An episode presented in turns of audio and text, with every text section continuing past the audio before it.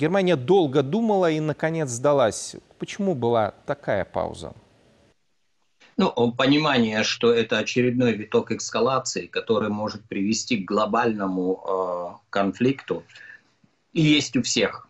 Поэтому Германия до последнего сопротивлялась э, поставке танков. Коридор свободного принятия решений у немецких политиков очень узкий.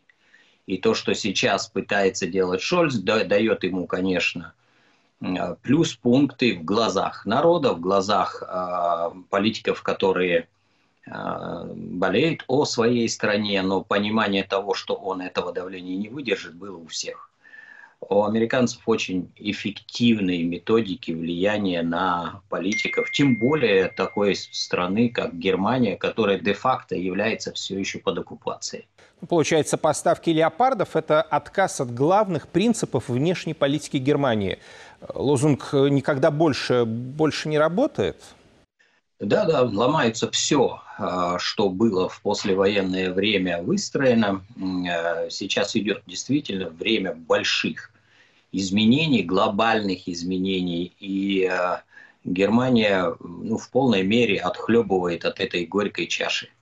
Мы поставляем сейчас танки, которые, э, в общем-то, обезоруживают наш Бундесвер. Ну, они его просто раздевают. Мы и так были не очень сильно вооружены но э, вот это принуждение, оно аналогично отказу от дешевых энергоносителей. Ну, если выстраивать логическую линейку э, вот всех этих требований, которые идут из заокеанского обкома, то напрашивается вывод, что самая главная цель, которую они преследуют, это уничтожение экономики Европейского Союза. Они понимали все, что все благосостояние немецкой экономики, европейской экономики держится на дешевых энергоносителях.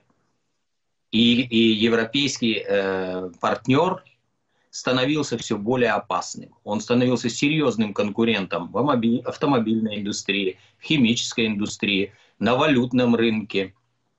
И управлять э, европейскими лидерами становилось все тяжелее и тяжелее.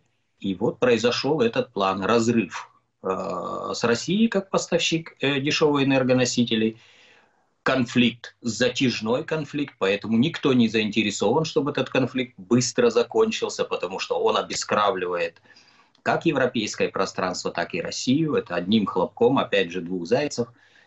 Ну, как ни крути, без аналогии здесь не обойтись. Немецкие танки с звериными названиями снова на украинских полях. Не тигры и пантеры, но леопарды – ну, вы знаете, чем закончился тот поход этих зверей в сторону Востока.